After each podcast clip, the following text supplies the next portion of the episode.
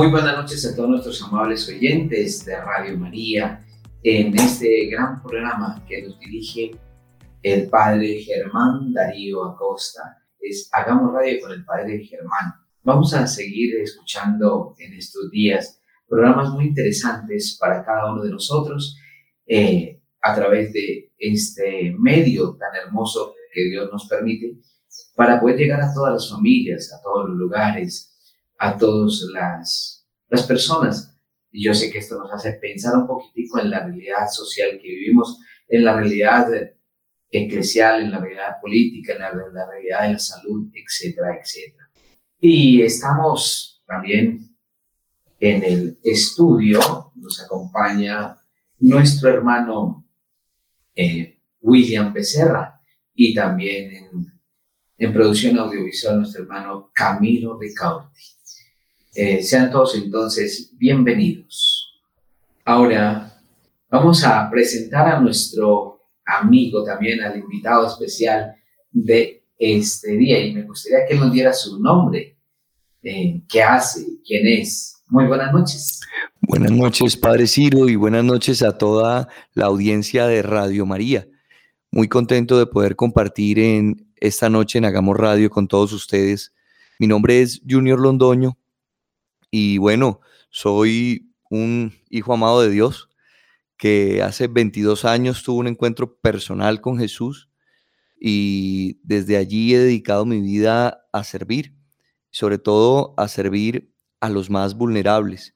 Yo creo que el Señor cuando toca nuestro corazón nos mueve, nos mueve es a eso, a salir de nosotros mismos y a ir en búsqueda, como diría el Papa Francisco en la Fratelli Tutti a hacernos prójimo del otro, hacernos cercanos al que sufre, hacernos cercanos al que, al que está vulnerable. Y, bueno, en eso, en eso llevamos estos 22 años caminando con el Señor. De iglesias, sobre todo, eh, que quieren ayudar muchísimo a nuestra gente. Pero aquí me surge ya una pregunta y además un título también para este programa en el día de hoy porque hablando fuera de micrófonos, fuera de cámaras, como dicen en la televisión, nosotros eh, escuchamos, vimos eh, que tú eres un defensor de la vida. Y me gustaría muchísimo que pudiéramos hablar un poquito sobre este tema tan especial como defensor de la vida que eres. Además, um, hoy cuando encontramos una guerra, una violenta y de verdad des, desastrosa guerra que está acabando con la vida del ser humano, eh, no solamente en Rusia, Ucrania, sino ahora también con Israel y Palestina, y bueno, y en diferentes territorios del mundo donde se encuentra en guerra. La violencia que se establece ahora entre, entre, más, eh, entre los países, como vemos aquí en Colombia, en las calles ya no les interesa sino asesinar, acabar Oye, yo quisiera que eso que estuvimos hablando hace un momento fuera de, de, esta, estos micrófonos, ¿me pudieran explicar un poquito? Porque yo sé que nuestra gente en Colombia, eh, como que necesita una orientación, y no solamente una orientación, sino lo que podemos perder nosotros cuando perdemos una vida. Mm, padre y queridos oyentes, Ahí es muy importante y cuando usted me permitía presentarme, yo hablaba de servirle a los más vulnerables. Y hace 20 años iniciamos un trabajo con los hermanos habitantes de calle y identificando en ellos unos muy vulnerables. Pero con el caminar identificamos otros hermanos mucho más vulnerables. Digo yo, los más vulnerables de nuestra sociedad hoy en día y son los niños en el vientre de sus madres. Los bebés en el vientre de sus madres no tienen cómo defenderse, no tienen una voz para, para defenderse. Entonces, estos vulnerables son las vidas que son descartadas día a día por nuestra sociedad. Usted ya mencionaba el conflicto armado que hay en este momento y todos estamos escandalizados, aterrorizados y tristes de todas las vidas que se han perdido en el reciente conflicto entre Israel y Palestina, que ya lleva muchos años, pero que se agudizó ahora como nunca antes. Y vemos más de mil niños que han perdido la vida en el conflicto.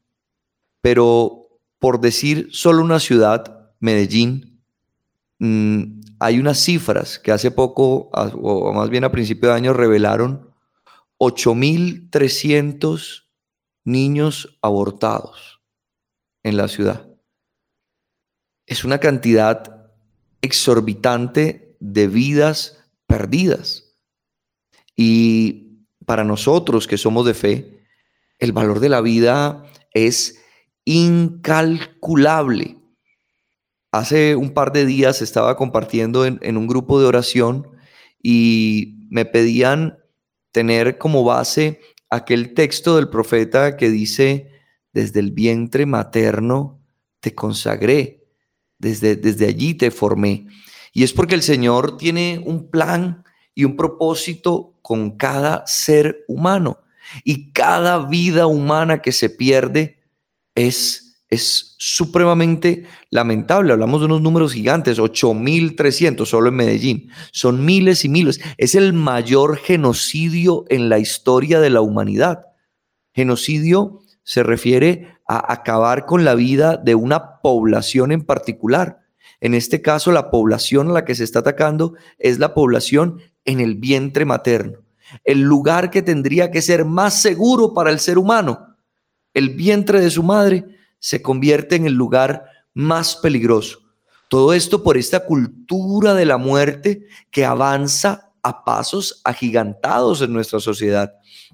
En alguna reflexión que pude compartir en algún momento en algunos consejos municipales, en algunas asambleas departamentales, eh, hacíamos la reflexión a los concejales, a los diputados, eh, sobre cómo se pierden vidas y cómo esta cultura de la muerte nos ha ido cambiando el chip. Yo he escuchado, o, no sé si los oyentes estarán de acuerdo conmigo, eh, a veces está viendo una película de estas de acción, a mí me gustan mucho las películas de acción, y cuando hay estos eh, antagonistas, estos que son los malos de la película, cuando los matan, uno dice, uy, qué bien que lo mataron.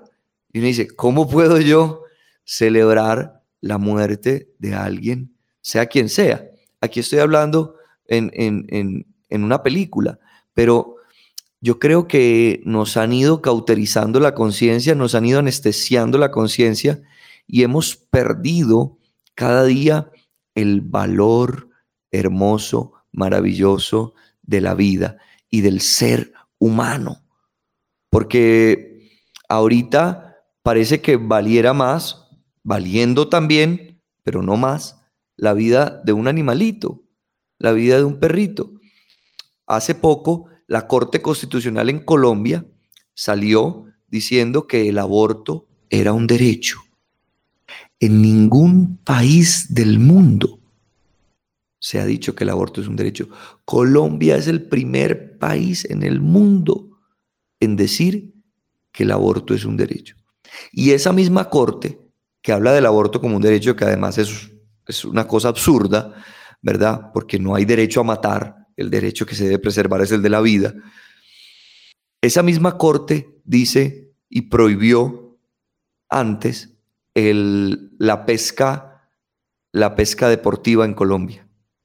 La Corte Constitucional prohibió la pesca deportiva. ¿Por qué prohibió la pesca deportiva la la Corte Constitucional? Porque había indicios de que los peces sienten dolor. Entonces, por esos indicios prohibieron la pesca deportiva. Entonces, cuidamos a los peces, que no está mal, pero al ser humano acabamos con su vida. Y sabemos que los métodos eh, de aborto son métodos que son dolorosísimos para el feto eh, al momento de su muerte. Hay un método que, por ejemplo, es inyectarle cianuro de eh, cloruro, perdón, de potasio al, feto. Esto quema todas sus venas y es, es, un dolor profundo. La Human Rights Watch, una ONG internacional que no es muy provida, que digamos, demandó a Estados Unidos para que no le aplicaran cloruro de potasio a, los privados de la libertad que le iban a aplicar la pena de muerte, que le iban a, hacer la pena de muerte, que no se lo aplicaran porque era profundamente doloroso. Pero a los niños en el vientre sí los asesinamos de esa forma profundamente dolorosa. Entonces, es lamentable cómo cosificamos al ser humano. Y yo digo feto sin ninguna sin ningún temor, porque también nos han metido en la cabeza, no, es que eso es un feto. Sí, y que todos fuimos fetos. Feto es una etapa de nuestro proceso eh, de crecimiento, como decir el niño, el bebé, el joven, el adulto mayor. O sea, seguimos siendo seres humanos, no por ser un feto somos menos seres humanos. Entonces, Padre, sí, la cultura de la muerte nos ha ido eh, desensibilizando frente al valor maravilloso de la vida. Mm, hablaba en estos días y en un contexto de iglesia, no sé si, bueno, lo voy a decir, estaba haciendo un diplomado en doctrina social de la iglesia con una universidad católica y tocamos el tema de la vida. Y algunas, todos personas de iglesia allí, algunas personas empezaron a hablar y dijeron, no, pero es que qué dignidad puede haber en una persona que vive debajo de un puente, una persona que no tiene comida, qué dignidad, de qué dignidad del ser humano vamos a hablar. Y yo siempre digo que es que estamos confundiendo dos conceptos. El concepto de la dignidad del ser humano y el concepto de las condiciones dignas de vida, que son dos cosas muy diferentes. El ser humano, solo por el hecho de ser ser humano, de la especie humana, ya es digno. Y esa dignidad es intrínseca, no se pierde nunca. El ser humano puede estar en cualquier condición. Por eso una persona que esté en estado vegetativo, para nosotros sigue siendo igual de digna, pero para el mundo dice, no, aplique la eutanasia, no merece vivir. Nosotros decimos, no, la vida es digna desde la concepción hasta la muerte natural.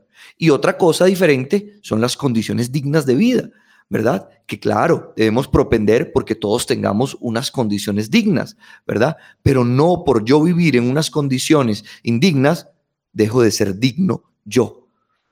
Alguna vez yo preguntaba esto, me preguntaba, en algún lugar, lo había escuchado antes, pero lo apliqué a una señora que llegó a allí donde yo estaba trabajando en otro país, no fue aquí en Colombia, sino en otro país, eh, me dijo, padre, yo quiero abortar porque no tengo las condiciones necesarias. Y en ese momento iba con un niño, iba con un niño, y no tengo las condiciones necesarias, no tengo el dinero necesario, eh, mi esposo me abandonó, entonces yo necesito abortar. Uh, padre, vengo a pedir un consejo.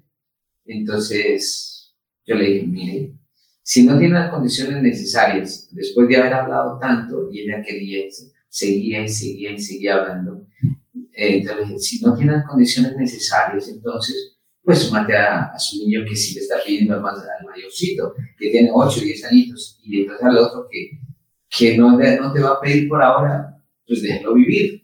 Entonces dijo, no, no, porque este es mi hijo, y el otro no es tu hijo.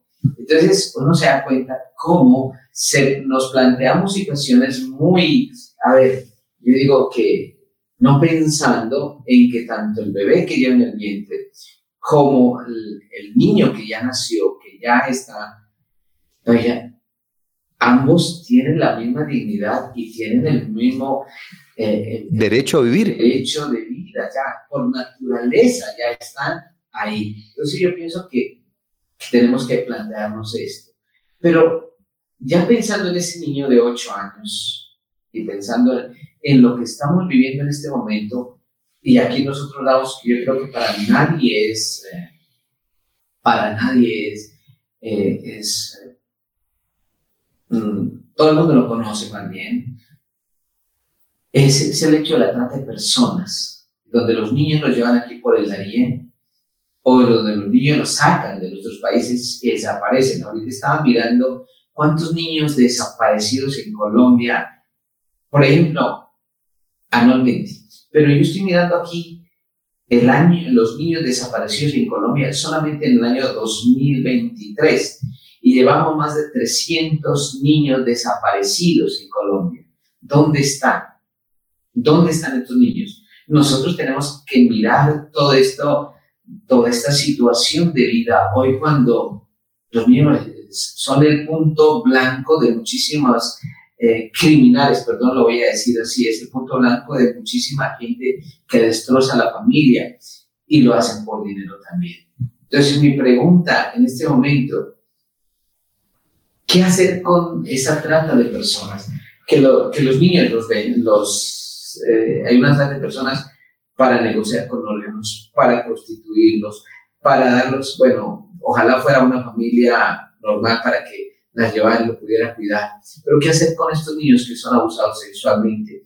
Y ahora que nos damos cuenta de la película Sign of Freedom, aquí en el que se está presentando como signo de libertad aquí y que lo presentó este niño Eduardo Verástegui. Entonces, ¿qué situación podemos mirar frente a la realidad de defensa de nuestros menores? Padre, yo creo que lo primero y más importante y que de alguna manera estamos haciendo hoy es poner el tema, hablar del tema, porque es un tema que no se quiere hablar. Anoche nada más estaba hablando con un grupo de personas donde alguno mencionó la película que en Sonido de Libertad y, y otra persona dijo, no, yo, yo no la he ido a ver porque yo no soy capaz de ver eso, no, yo no, yo no quiero ver eso. Y que no querramos ver no quiere decir que el problema va a desaparecer. El problema está allí. Y lo segundo, o, ahí de la mano con eso, es hacernos conscientes como cristianos que es nuestra responsabilidad. Recuerdo en este momento el texto del libro del Génesis, cuando el Señor le pregunta a Caín, por su hermano Abel y le dice, eh, ¿dónde está tu hermano? Y entonces Abel le responde, ¿acaso soy yo guardián de mi hermano? Y recuerdo una de las primeras reflexiones del pontificado del Papa Francisco, y donde decía, sí, sí somos guardianes de nuestros hermanos. Tenemos que ser guardianes de nuestros hermanos porque el mandamiento del Señor es amarnos unos a los otros. Y yo, ¿cómo voy a amar al hermano y voy a ser indiferente frente a su sufrimiento? O sea, yo como cristiano no puedo simplemente mirar a otro lado frente a la realidad de dolor de ninguna persona. No puedo eh, eh, simplemente decir, no es mi asunto, o estoy muy ocupado con, con mis problemas, con mi familia. No, nosotros como cristianos estamos llamados a asumir la responsabilidad del dolor del otro. Entonces, lo primero es eso. Lo primero es concientizarme yo, concientizarme de que si es conmigo, de que no tienen que ser mis hijos, porque ese es el problema.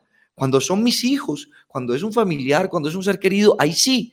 Pero como es el familiar del otro, entonces, pobrecito, pobrecito esto como que la mente se va abriendo más y más escuchando de ti y me alegra muchísimo de verdad tenerte aquí en este programa.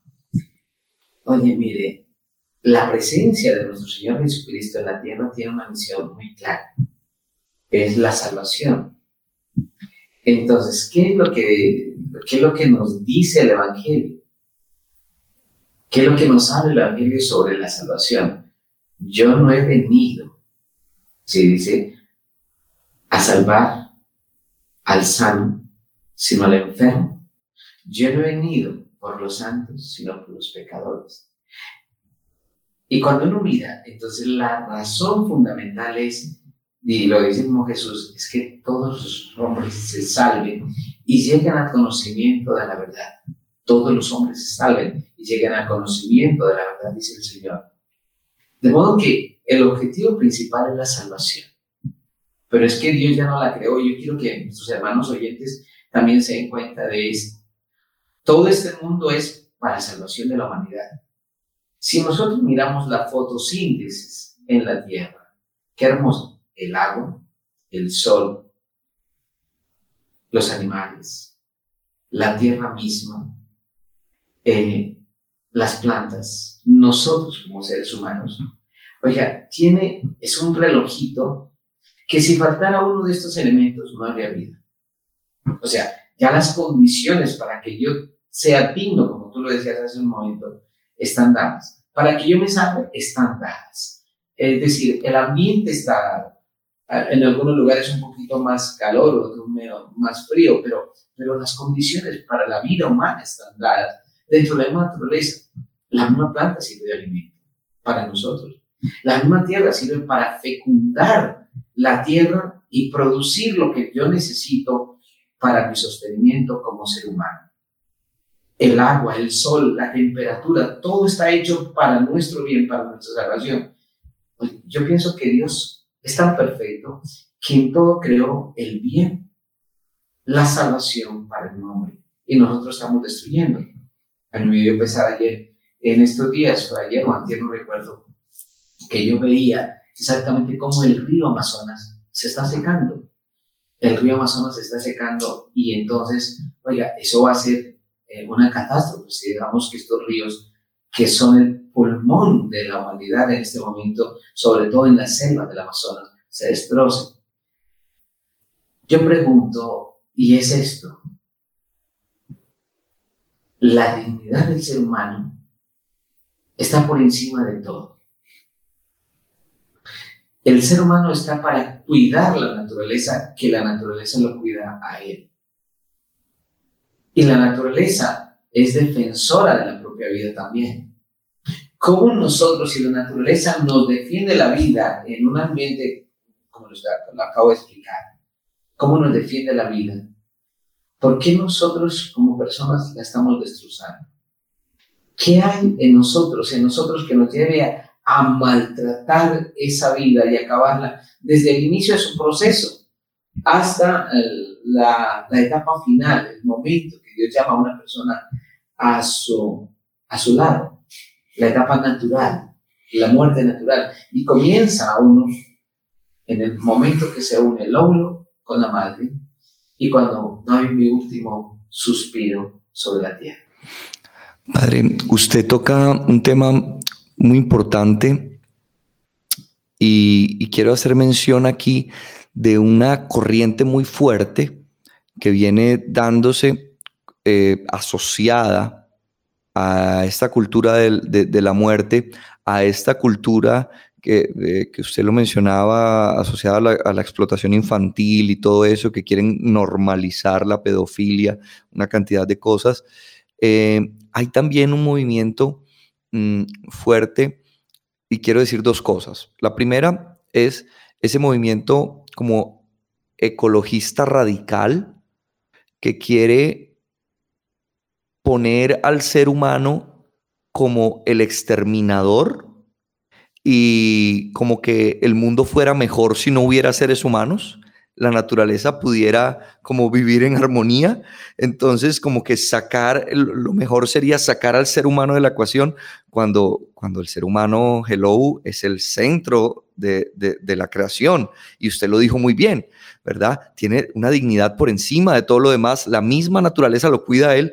Eh, eh, eh, o sea, porque todo fue hecho, dice el libro del Génesis, para, para él, para que él lo pudiera disfrutar hablando del ser humano, ¿verdad? En general. Entonces, lo primero, lo primero es, es eso, ¿verdad? No, no, no, no, no, no caer eh, en, en eso, como usted muy bien lo dijo, el ser humano está por encima, pero tampoco caer en lo otro que usted mencionó, ¿verdad? De esa destrucción masiva que estamos llevando a cabo de, de, la naturaleza y de los ecosistemas. Y yo creo, padre, que lo que y oyentes, lo que nos lleva a, eso es lo mismo que nos lleva a casi todo lo malo.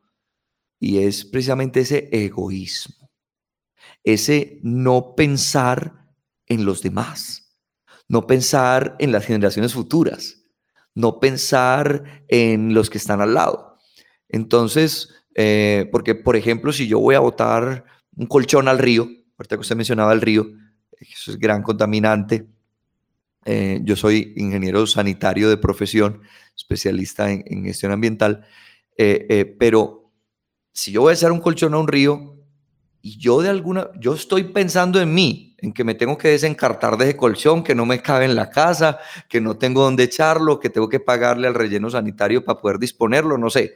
Estoy pensando en mí y por eso lo echo al río. Pero si yo pienso un poquito más en el otro, Y yo pienso un poquito más en que ese colchón va a terminar dañando aguas abajo, ¿verdad? Algunas personas va a terminar contaminando el agua que otras personas van, eh, van a querer usar aguas abajo, ¿verdad? Entonces yo voy a pensarlo dos veces y voy a darle otra disposición a ese colchón. Pues por poner un ejemplo, no sé por qué se me vino un colchón y un río, pues a la mente.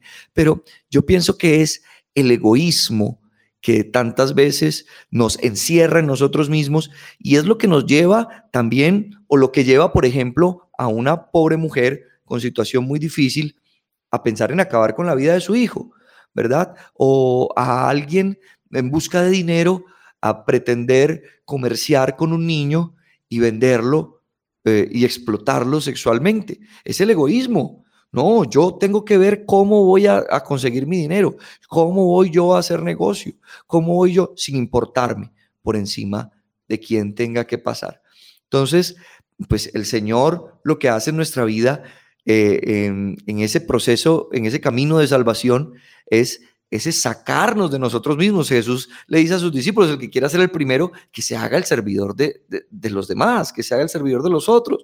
Entonces, lo que hace el Señor en nuestra vida es ponernos en clave de los demás. Y cuando uno empieza, mejor dicho, cuando uno descubre eso, uno empieza a ser más feliz. Una vez un padre decía en una homilía de una manera muy enfática y a mí me quedó muy grabado y estoy muy de acuerdo con él, decía, usted quiere ser infeliz en la vida, viva para usted mismo. Usted quiere ser feliz en la vida, viva para los demás. Y creo que Ahí está, ahí está todo. Cuando, cuando uno vive para servir, cuando uno vive para ayudar, cuando uno vive para amar, ahí es realmente feliz, porque para eso fuimos creados. El ser humano no fue creado eh, por Dios para, para centrarse, para, para vivir para sí mismo, porque y, es, es el mundo el que nos ha engañado. Y esta cultura contemporánea nos ha hecho creer, esto se lo escuché alguna vez a, Fray Nelson Medina y me gustó mucho. Él decía, el mundo nos ha hecho creer que estamos en una, en una espiral que consiste en nuestra vida en producir, consumir y entretenernos. Y pareciera que todo girara en torno a eso, a producir, a consumir y a entretenernos. Y usted ve todo ese egoísmo gira, gira allí en torno a eso. Pero cuando rompemos esa espiral y nos damos cuenta de que no ese es el sentido de la vida, sino que es servir a los demás, sino que es ayudar a los demás, ya lo dirá San Pablo y lo dirá con unas palabras muy sencillas y muy claras. Hay más alegría en dar que en recibir. Entonces, allí yo pienso que cuando eso hace clic en nuestra mente, y no solo en nuestra mente, sino en nuestro corazón, pues entonces podemos y decimos, no, hay que cuidar la casa común, ¿verdad? Como, como lo dice nuestro papá Francisco. Em, cuidar la casa común, entonces voy a cuidar a los niños, así no sean mis hijos, voy a cuidar a esos bebés en el vientre, voy a querer ser la voz de los que no tienen voz, voy a querer brindar ayuda a las personas que están necesitadas, porque porque es mi naturaleza y porque allí voy a ser feliz. Yo digo a la gente que es el mejor negocio que podemos hacer. Vivir para los demás, vivir para servir.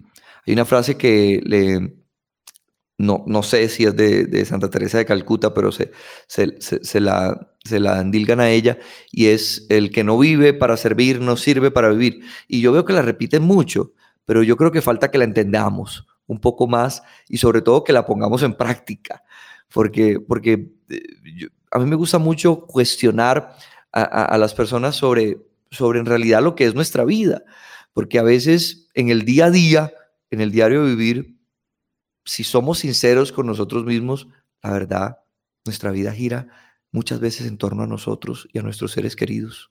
Queridos oyentes, qué bueno que estamos escuchando aquí alguien enamorado de la vida. Yo creo que está enamorado de la vida. Y le quería hacer esta pregunta.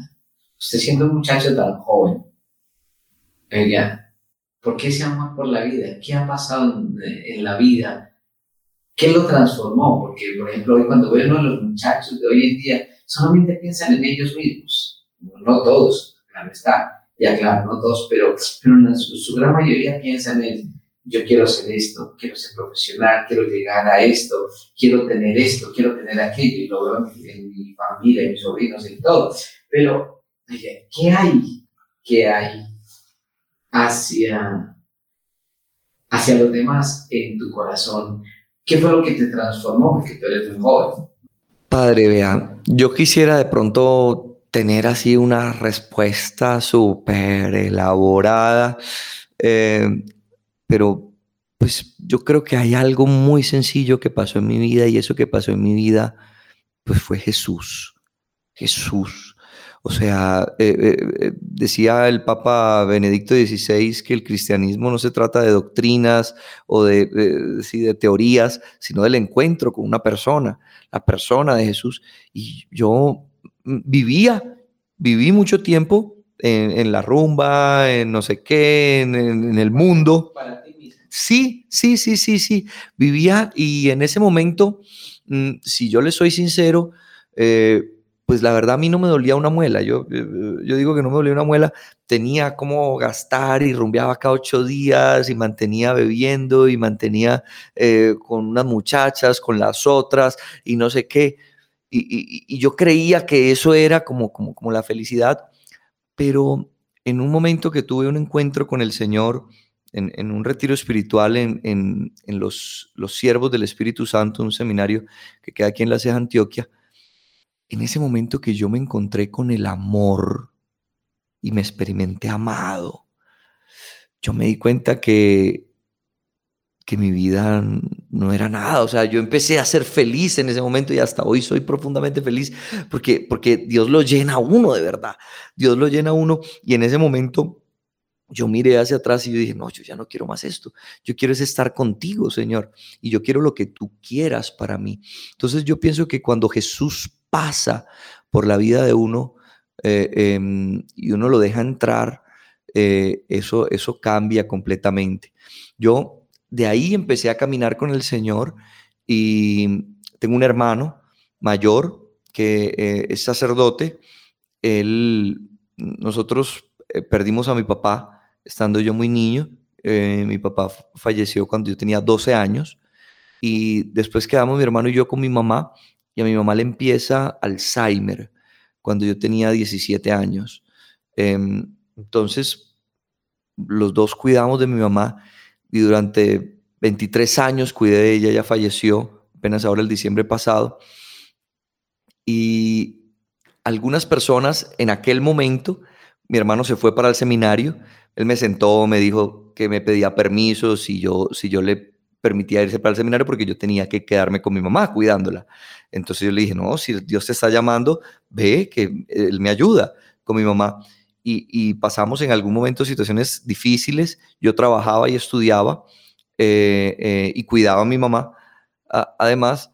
Y me acuerdo de algunas personas en aquel momento que me decían, Junior, a nosotros nos parece muy raro que tú con tantos problemas que tienes mantengas tan feliz. Y a mí, ahora lo miro en retrospectiva y digo, wow, sí era dura la situación, pero en ese momento me parecía súper extraña la pregunta. Y yo decía, pero ¿cómo así? Es que yo mantengo tan feliz porque estoy con Dios. Es que quien dijo que mi felicidad o mi alegría dependen de los problemas que tengo o de las situaciones a mi alrededor o de si tengo dinero o si, o si mi mamá está enferma o no. No, mi felicidad y mi alegría depende de que tengo a Dios en el corazón y es normal y eso no me lo quita nadie. Y, yo creo que, que eso, eso es lo, que lo mueve a uno, porque el mundo lo pone a uno a esperar, a esperar mm, como, mm, ¿qué, estoy esperando para ser feliz? ¿No? Que, tener un carro, ¿no? Que graduarme, lo que usted decía, ¿no? Que, que un apartamento, ¿no? Que casarme, cosas incluso buenas, pero, pero el mundo lo pone a esperar a uno y uno tiene esas cosas y al final pues como que no termina siendo feliz nunca porque vienen otras y otras y otras y otras. Y yo le digo a la gente, tú no necesitas, y usted lo dijo, uno no la salvación ya está dada, todo está dado. Y lo digo en términos de felicidad para que las personas lo entiendan mejor. Ya todo lo que necesitamos para ser felices está dado. Y es Dios nuestro Señor. que quiere llenar nuestro corazón y que lo puede hacer. Entonces no tenemos que esperar nada. Tú que me estás escuchando hoy en, en, esta, en este programa, pues tienes que saber que puedes empezar a ser feliz porque Dios está contigo. Y dice San Pablo, si Dios está conmigo, ¿quién contra mí? Todo lo puedo en Cristo que me fortalece. Entonces, yo, yo cuando tengo a Dios en el corazón, y lo diría la Santa, diría Santa Teresa, quien a Dios tiene, nada le falta. Y nos encanta pues el poema, pero como lo decía ahorita, a veces no lo vivimos. Ay, sí, qué lindo, quien a Dios tiene nada le falta. No, es que es en serio.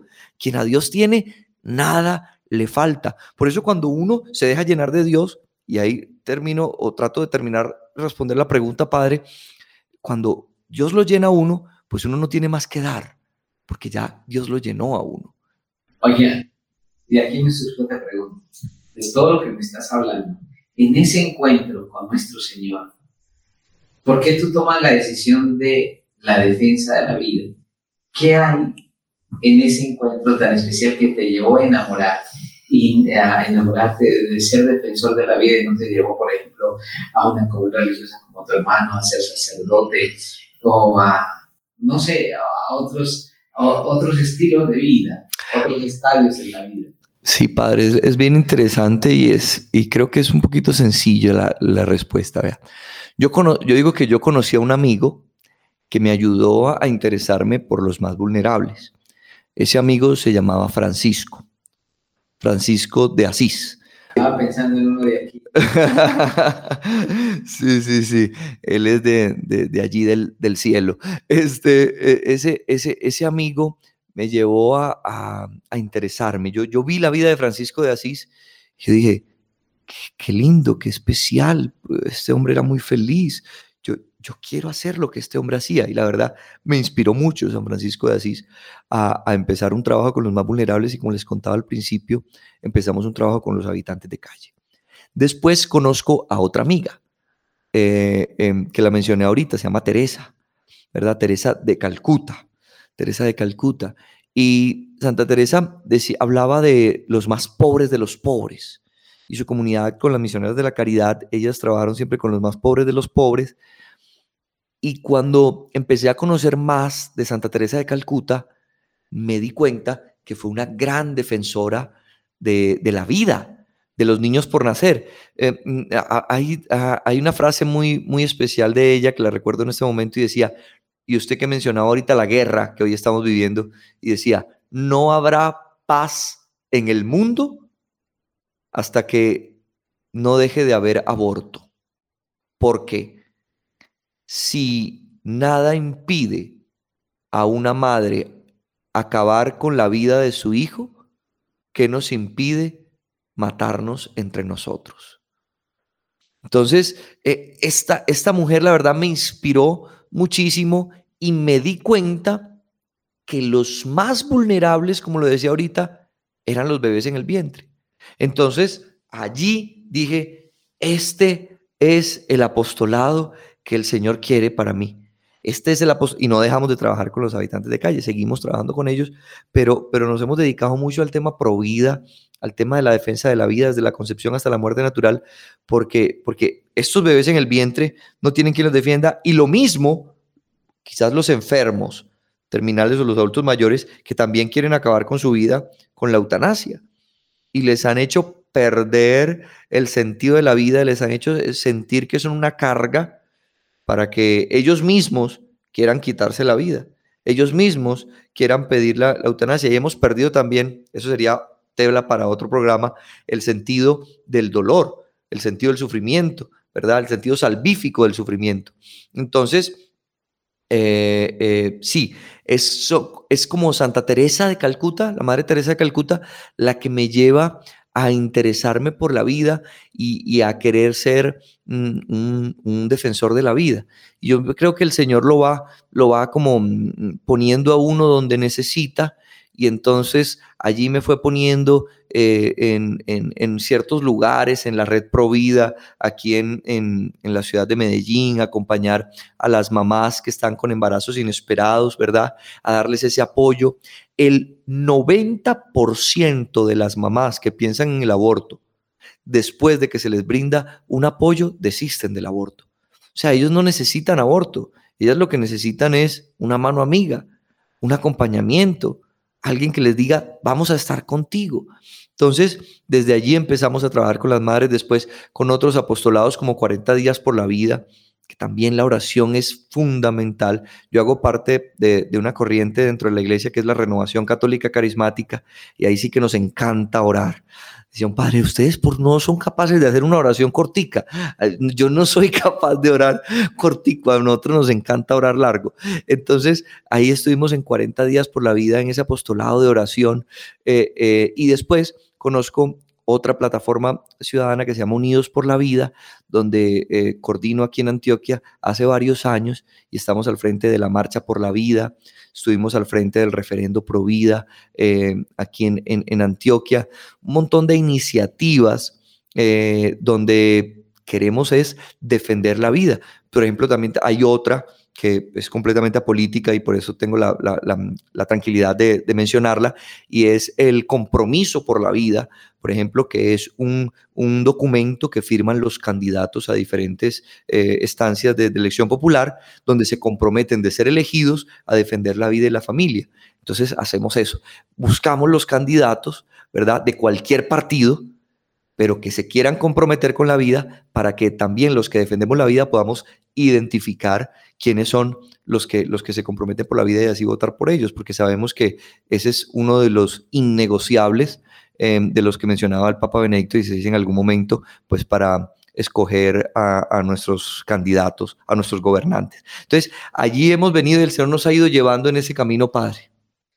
¿Qué le dirías tú a los diferentes presidentes, tanto de Rusia, Ucrania, eh, Israel, Palestina, y a nuestro mismo presidente o a nuestros gobernantes cuando estamos tratando de acabar con la vida de los demás. En este sistema tan político y corrupto como se ve en el mundo, solamente por el dinero.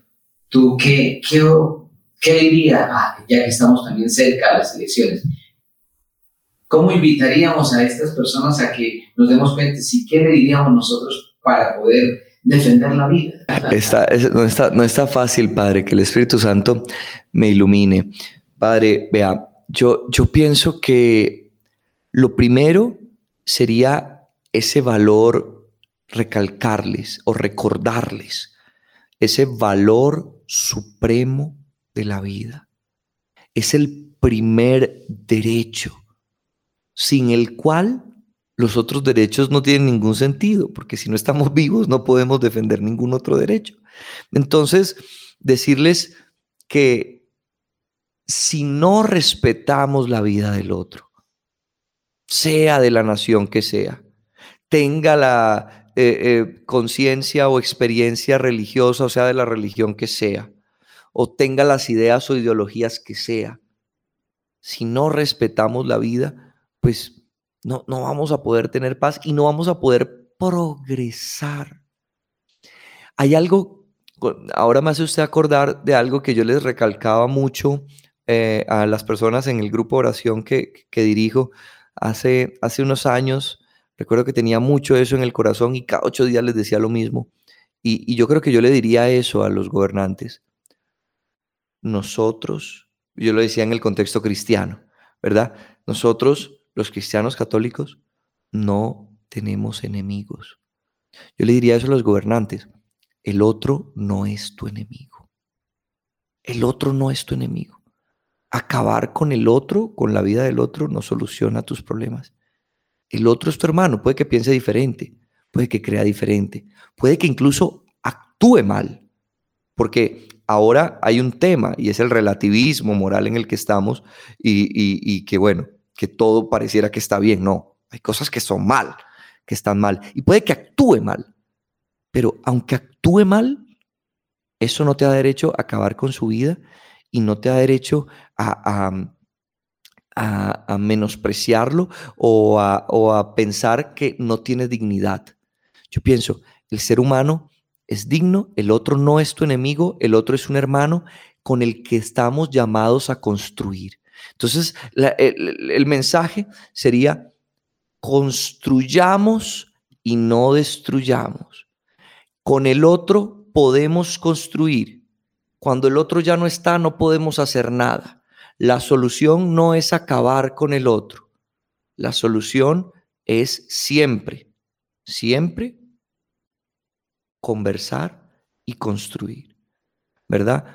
Obviamente, tiene que haber unos elementos de justicia, de verdad, ¿verdad? Que son incluso principios de la doctrina social de la iglesia. Pero, pero en términos generales, yo creo que sería eso.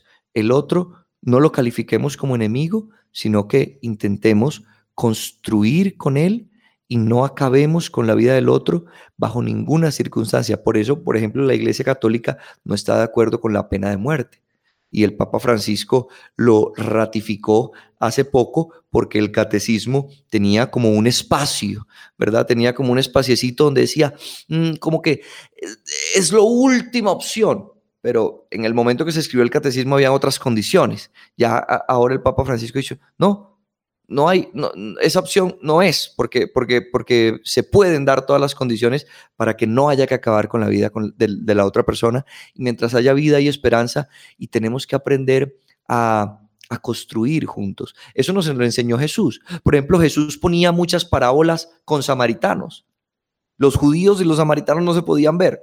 Y Jesús siempre, el samaritano, es el que se acerca al hombre que está allí. la mujer samaritana es la que conversa con él y le pide de beber en, esa pericopa linda, ¿verdad? en el pozo, eh, en el pozo de, eh, en el, de San Juan. Exacto, el pozo de Sicar.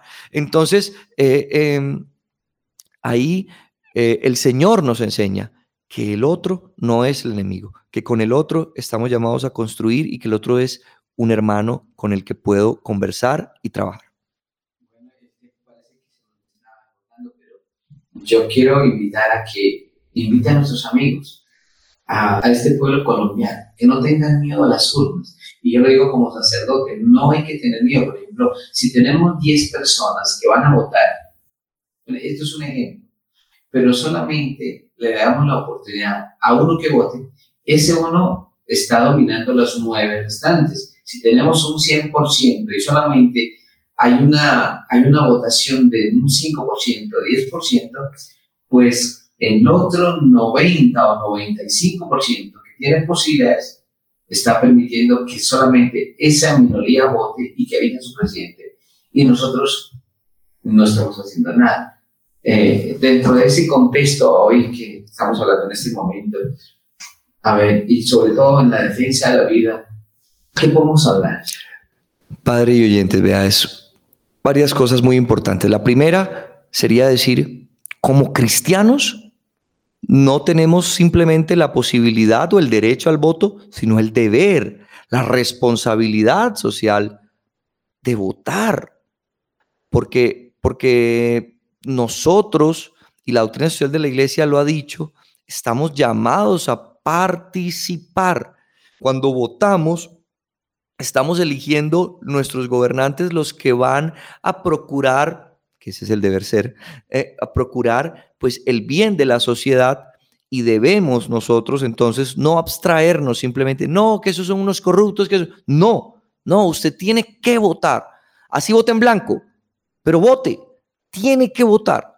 Lo segundo, y es un paso más allá, es no solo votar, y lo, lo más ideal no es votar en blanco, es votar consciente y responsablemente.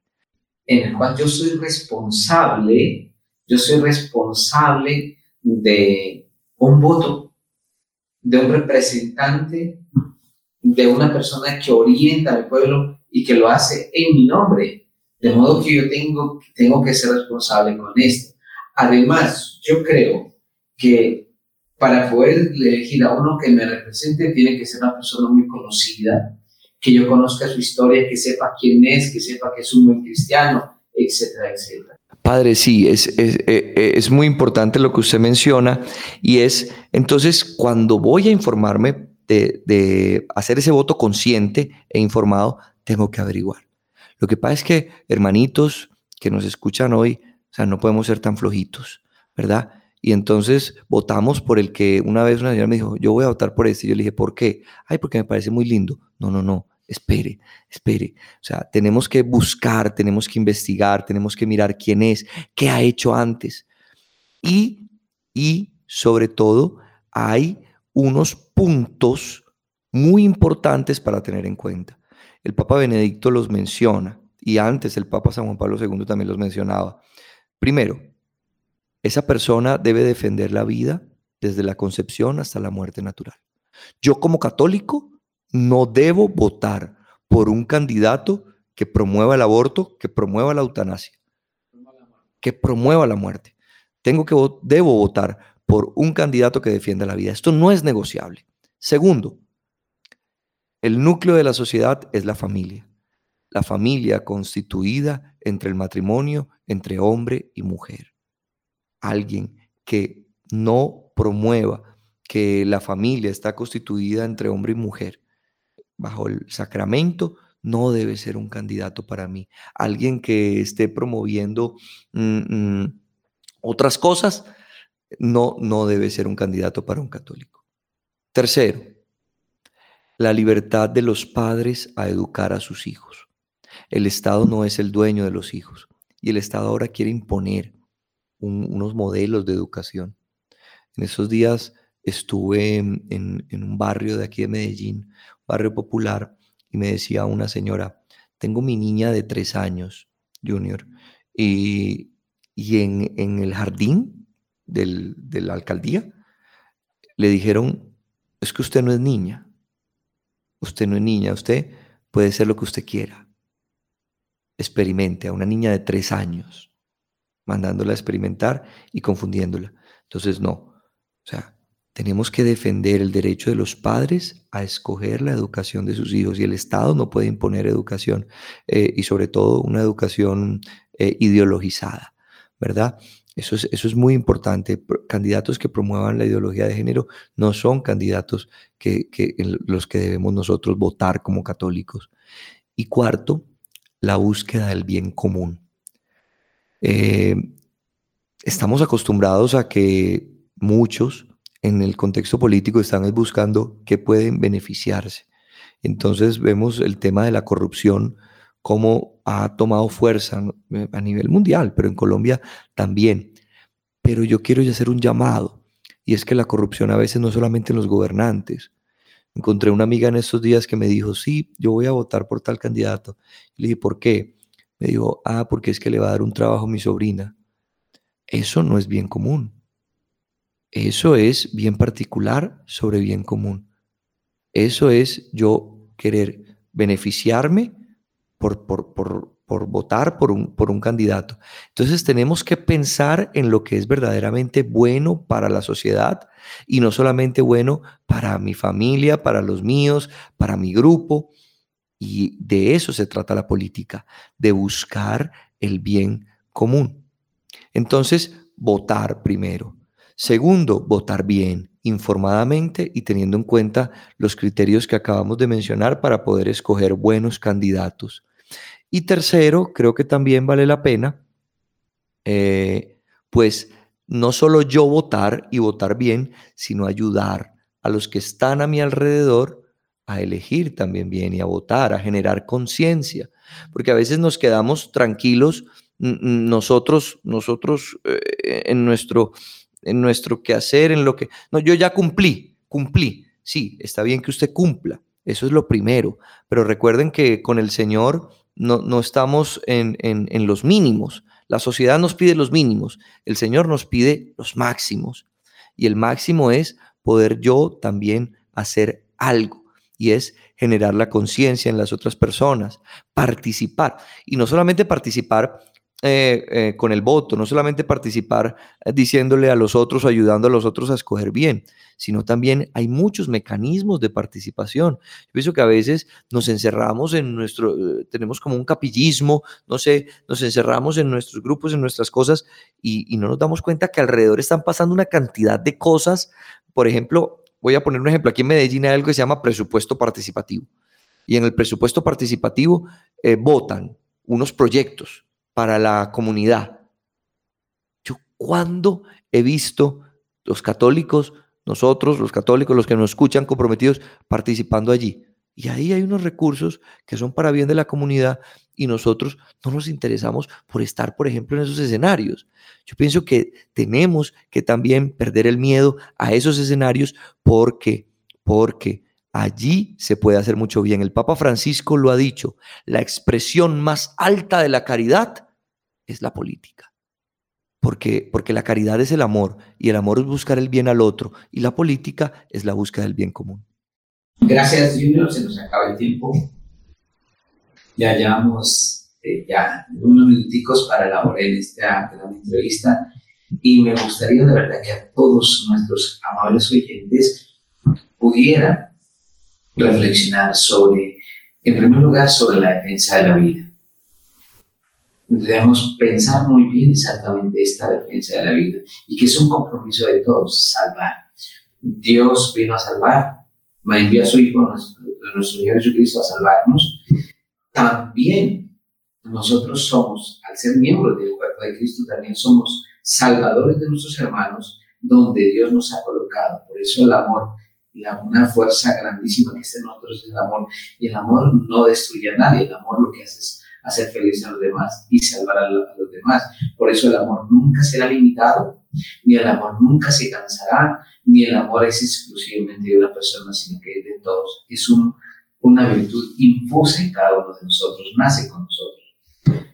Y en tercer lugar, vale la pena, ahora que estamos en este conflicto en este conflicto armado entre estos países, vale la pena que nosotros oremos, de verdad, desde nuestro amor, pensando eh, en que nuestra oración y sintiendo nuestra oración como un aporte a la paz. Necesitamos toda la paz. Y por último, el último punto es que todos nosotros tenemos un compromiso con nuestro país para que también la paz llegue a nosotros, pudiendo eh, votar con responsabilidad, con seriedad, en nuestro compromiso como ciudadano, como patriota, como eh, nacional de, esta, este gran país tan hermoso. Yo los invito entonces a pensar en, en nuestra patria.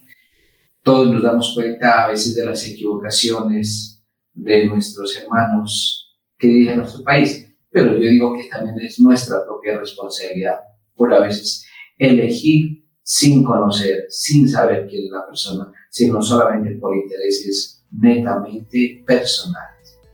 Bueno, una feliz noche para todos. Estamos bajo la dirección del Padre Germán de Costa y también damos las gracias a nuestros hermanos William Becerra en el estudio y en programación de audio a nuestro hermano Camilo Una feliz noche para todos. Que Dios los bendiga. Muchísimas gracias. Bendiciones para todos, un abrazo y a servir y amar.